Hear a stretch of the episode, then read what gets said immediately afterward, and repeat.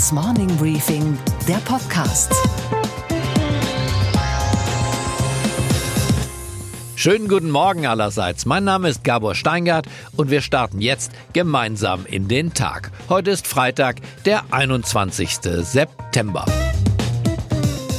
In den Sternstunden der Nachkriegszeit sah Großbritannien aus wie Maggie Thatcher. In Brüssel pochte die eiserne Lady darauf, dass sie Geld aus der Gemeinschaftskasse zurückbekommt und das klang dann so. What we are asking is for a very large amount of our own money back. So kam es auch. Das Geld floss von Brüssel nach London. Längst Geschichte. Die jetzige britische Premierministerin Theresa May machte gestern in Salzburg eine traurige, um nicht zu sagen eher schon tragische Figur. Sie muss den Brexit vollstrecken, den Austritt Großbritanniens aus der Europäischen Union, aber sie will zugleich den Zugang ihres Inselvolkes zum europäischen Binnenmarkt retten ohne Bürokratie, wenn möglich, ohne Lkw-Stau an der Grenze, klar, ohne Zölle sowieso. Und wie fanden die anderen Staats- und Regierungschefs beim Gipfel in Salzburg diese Idee?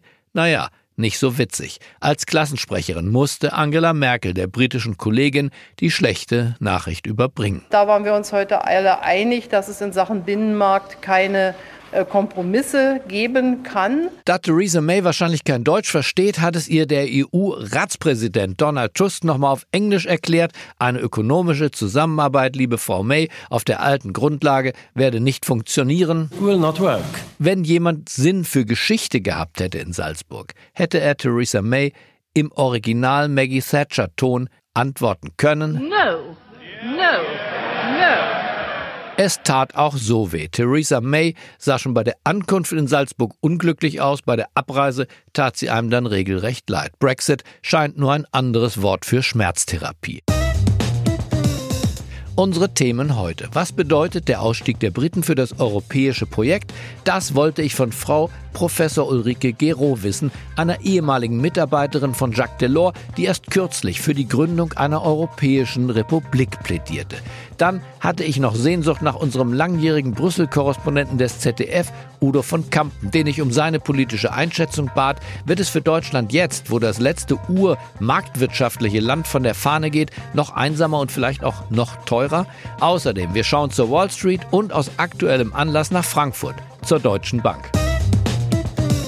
Die Ereignisse der letzten zwei Tage in Salzburg verlangen eine Nachbetrachtung. Niemand ist dafür besser geeignet als der langjährige ZDF-Brüssel-Korrespondent Udo van Kampen, der heute für die Bertelsmann Stiftung arbeitet. Wir rufen ihn jetzt einfach an. Guten Morgen, Udo.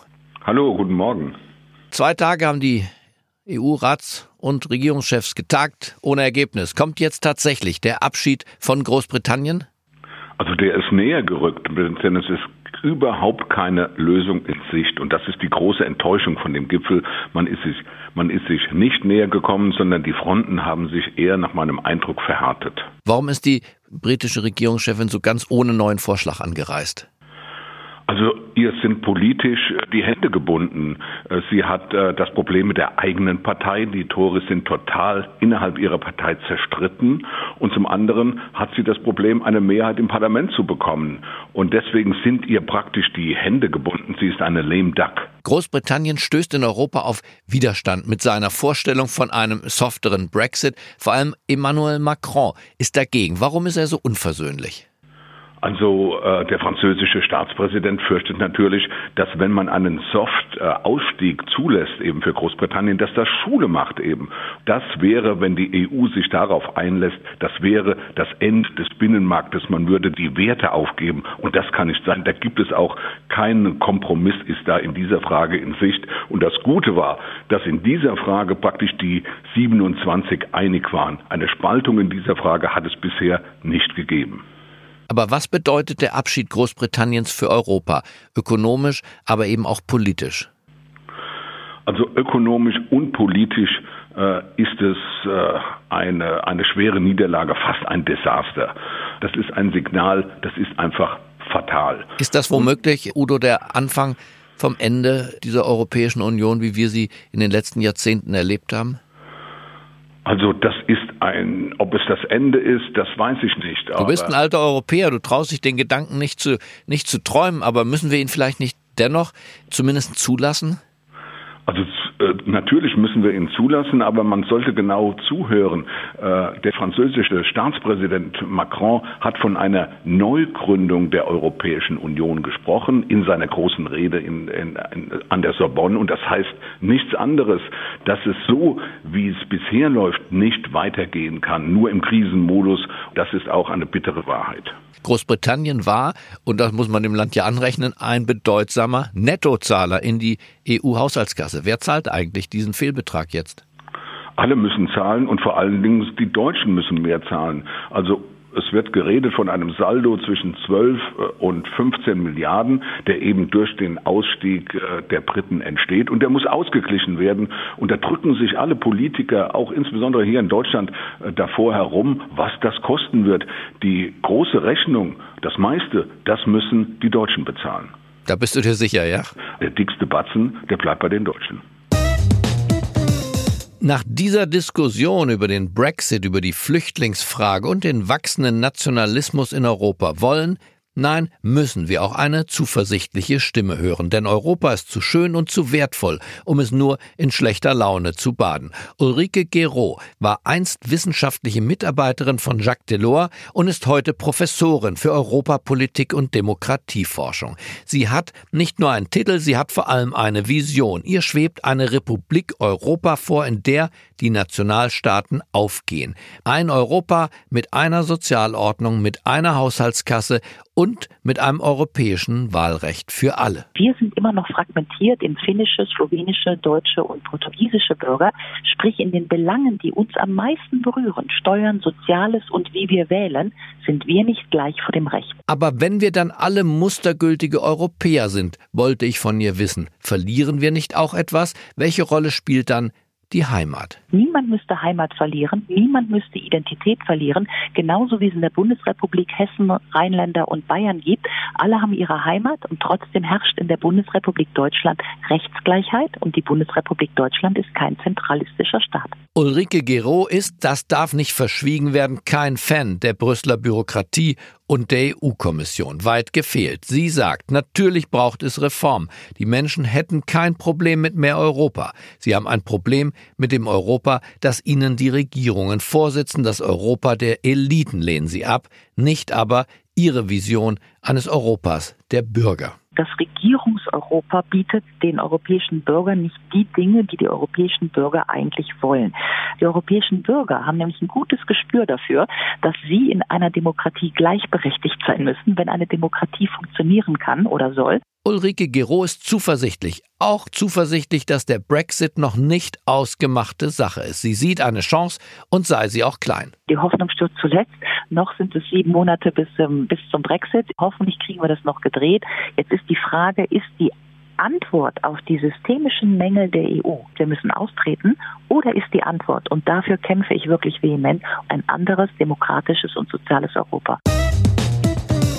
Gestern war seit langer Zeit mal wieder ein richtig guter Tag für die Deutsche Bank in Frankfurt. Im Investmentbanking kann sie, gemessen an den weltweiten Einnahmen, ihre Stellung als erfolgreichste europäische Bank verteidigen.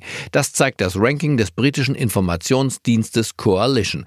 Es gilt als das renommierteste Ranking für Investmentbanken. Der Aktienkurs reagierte gestern prompt. Die Deutsche Bank gehörte zu den Gewinnern im DAX. Na endlich mal wieder.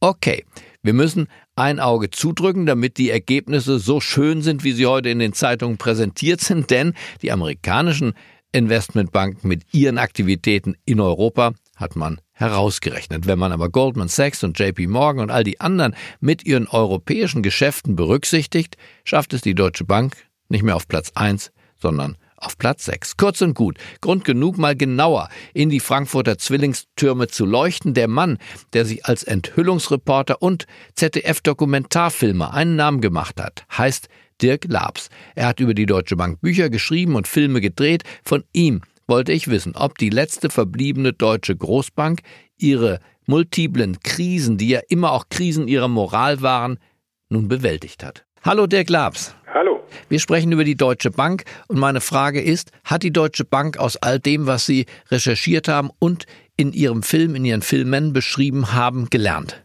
Ja, aber zu spät. Also man hat schon den Eindruck, wenn man jetzt mit der neuen Führung spricht, also Herrn Sewing und anderen, dass man natürlich jetzt langsam verstanden hat, dass sich was ändern muss. Das Problem ist natürlich nur, dass das alles fast zehn Jahre zu spät passiert.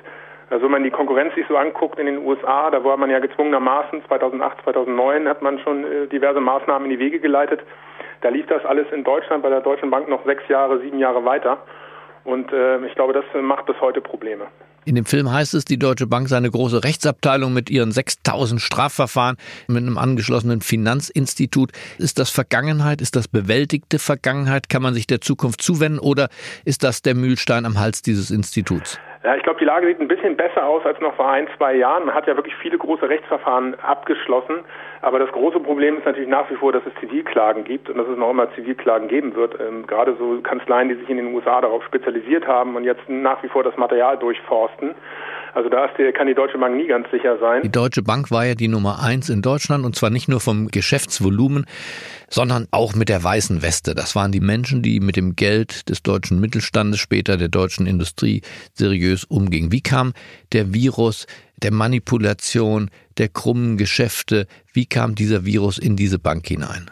Von Herrhausen hat ja erkannt, dass die Konkurrenz in Großbritannien und in den USA durch den Big Bang in, in England also immer stärker wurde. Die Banken wurden größer, haben bessere, lukrativere Geschäfte gemacht. Da wollte man aufschließen hat eine Bank in England dazu gekauft, Morgan Grenfell, und dann später US-Banker, da gab es dann Herrhausen schon nicht mehr, ähm, abgeworben von anderen Banken und da begannen dann die Probleme. Also man hat was dazu gekauft, Morgan Grenfell, und hat eigentlich seine deutsche Seele dabei verkauft und ein Stück weit diese angelsächsische Kultur übernommen und nicht mehr hinterfragt. Ja, und mit einer wahnsinnigen Naivität. Also mir hat jemand erzählt, man hat wirklich geglaubt, okay, wenn wir jetzt die Briten, damals noch Morgan Grenfell, dazu holen, die werden uns dann beibringen, wie das läuft.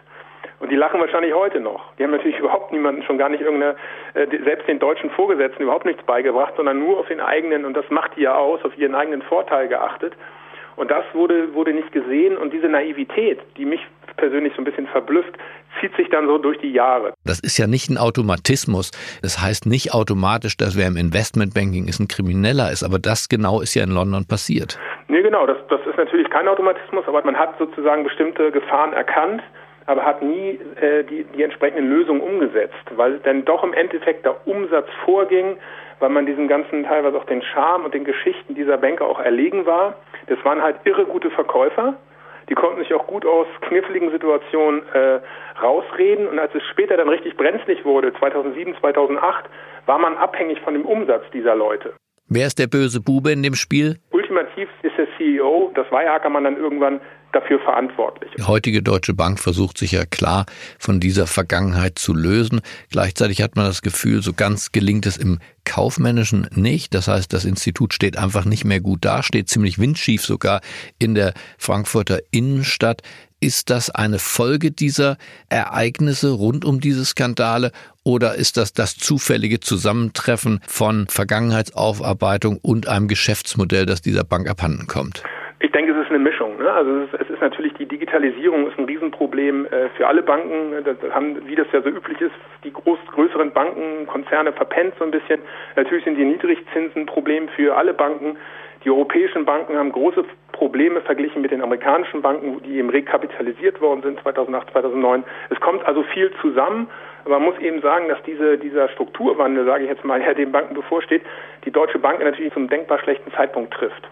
Und wenn man sich die Top Ten der weltweiten Banken anguckt, da, da, da kann ja die Deutsche Bank nur davon träumen, da jemals wieder Anschluss zu finden. Keiner ist davon verschont gewesen von dieser wilden Zeit der Zockerei rund um Lehman Brothers. Aber die anderen stehen zum Teil glänzend da, sind nach oben geschossen, wirklich in den freien Himmel. JP Morgan beispielsweise und die Deutsche Bank ist die Geschichte eines Abstiegs. Was ist da passiert? Naja, einmal muss man sagen, wenn man jetzt mal Goldman sich anguckt und JP Morgan, also Jimmy, äh, Jimmy Dimon als äh, JP Morgan-Chef, der ja erkannt hat, was in der Finanzkrise schiefgelaufen ist. Der hat ja bestimmte Sachen gar nicht investiert. Goldman hat es auch früher erkannt als die Deutsche Bank und hat dann relativ radikal sich von bestimmten Geschäftsfeldern getrennt. Und die Deutsche Bank hat immer so einen Halb-Halb-Kurs gefahren. Und ich denke einfach, dass dieses, dieses zu lange Festhalten an überkommenen Geschäftsmodellen, man hat zu spät aufgeräumt, es wurde viel zu viel schleifen gelassen und dann äh, summiert sich das einfach. Wie beurteilt man, Sie haben ja mit vielen auch verdeckten Quellen gesprochen, mit vielen, die im Schutze der Anonymität mit Ihnen für Ihre Recherchen kooperiert haben. Wie beurteilt man intern die Zukunftsaussichten des Instituts? Also intern, äh, jetzt die, die übrig geblieben sind, hat man so ein bisschen das Gefühl, man hat das Schlimmste hinter sich. Ich persönlich, wenn ich auch mit Leuten, die ausgestiegen sind, spreche, die sagen dann im, im besten Fall, naja, die Bank wird über lange, lange Zeit in der zweiten Liga mitspielen müssen, international, und kann dann vielleicht wieder angreifen. Ich denke einfach, dass die Bank ihr Schicksal nicht mehr in der eigenen Hand hat und das schon seit mehreren Jahren nicht. Sie muss jetzt praktisch mal Glück haben. Also wenn die Zinsen in Europa steigen würden, wäre das zum Beispiel nicht schlecht. Ob das passiert, wird man sehen. Also ich glaube einfach, dass das, womit man die Deutsche Bank immer in Verbindung gebracht hat, also mit einer großen Macht, die hat sie nicht mehr. Und das ist eigentlich so das Ergebnis der letzten Jahre. Dirk Labs, ich bedanke mich bei Ihnen für das Gespräch. Vielen Dank. Und was steht heute in den Zeitungen? Andrea Nahles würde sich heute Morgen einen Riesengefallen tun, wenn sie auf die Zeitungslektüre gänzlich verzichtete. Denn selbst in den ihr nahestehenden Blättern wird sie hart angegangen, keine Streicheleinheiten nirgends. Das Krisenmanagement der Parteichefin dient künftigen Generationen als abschreckendes Beispiel, schreibt die Süddeutsche Zeitung. Und weiter, der SPD geht es so schlecht wie nie zuvor. Gerade dieser Satz dürfte Sigmar Gabriel und Martin Schulz bekannt vorkommen. Jetzt wird er auch Andrea Nahles ins Stammbuch geschrieben. Bild glaubt, in diesen Stunden geht es um nicht weniger als um Andrea Nahles politisches Überleben. Ich glaube das übrigens nicht. Warum nicht? Ganz einfach. Weil es in der personell ausgezehrten SPD derzeit gar keinen mehrheitsfähigen Herausforderer gibt. Ein Putsch ohne Putschisten, wie soll das funktionieren? Ralf Stegner, Schleswig-Holstein, würde gern, ihm fehlt der Rückhalt. Josef Kühnert besitzt Talent, zu wenig Erfahrung, er kann und muss noch warten. Manuela Schwesig, Vorsicht, sie wäre für viele die Idealbesetzung, aber der Job käme für sie zu früh. Sie hat als Ministerpräsidentin von Mecklenburg-Vorpommern noch nicht viel Gelegenheit gehabt, ihr Können zu zeigen und an der Doppelbelastung von Parteiamt und Ministerpräsidentenjob sind schon ganz andere zerbrochen. Wir erinnern uns an Matthias Platzek aus Brandenburg und Kurt Beck aus Rheinland-Pfalz. Bleibt Olaf Scholz, der starke Mann der derzeitigen SPD. Der allerdings schneidet nun gerade bei seinen Genossinnen und Genossen auf Parteitagen so schlecht ab, dass er gar keine Lust hat, sich für das höchste Parteiamt zu bewerben. Er möchte lieber Kanzler und vorher erst noch Kanzlerkandidat werden, nicht Parteifunktionär. Und was war heute Nacht an der Wall Street los? In New York hat Amazon die Anleger beschäftigt, denn Jeff Bezos, der Gründer der Firma, drängt vor in die letzte Bastion des klassischen Einzelhandels, den stationären Handel, also da, wo echte Verkäuferinnen sind und wo die Kasse wirklich noch klingelt. Sophie Schimanski berichtet von uns vom New Yorker Parkett darüber, was die Anleger von diesem Expansionsplan halten. Ja, Gabor, es ist ein bemerkenswerter Plan, der aus dem Umfeld von Amazon-Chef Bezos durchgesickert ist. Angeblich will Amazon 3000 Filialen in den USA eröffnen, innerhalb von nur drei Jahren. Zum Vergleich, der größte Einzelhändler der Welt, Walmart, hat es auf knapp 4700 Filialen in den USA geschafft und das seit Anfang der 60er Jahre. Kroger's ist die Nummer zwei hinter Walmart und hat knapp 2800 Filialen. Amazon würde also die neue Nummer zwei werden. Es gibt aktuell bereits drei Filialen. Alle sind hier in den USA und Jeff Bezos will damit den klassischen Brick-and-Mortar Einzelhandel, wie man hier sagt, neu erfinden und sich eben das unter den Nagel reißen, was Amazon bislang nicht leisten konnte, das Erlebnis des physischen Shoppens. Die Nachricht über die potenziellen Ambitionen des Unternehmens hat Aktien von anderen Lebensmittel- und Einzelhändlern hier auf Sinkflug geschickt. Die Anleger nehmen das also sehr ernst, diese Bemühungen. Walmart fiel, Target ebenfalls mit 1,5 Prozent und Kroger verlor sogar um gut 3 Prozent.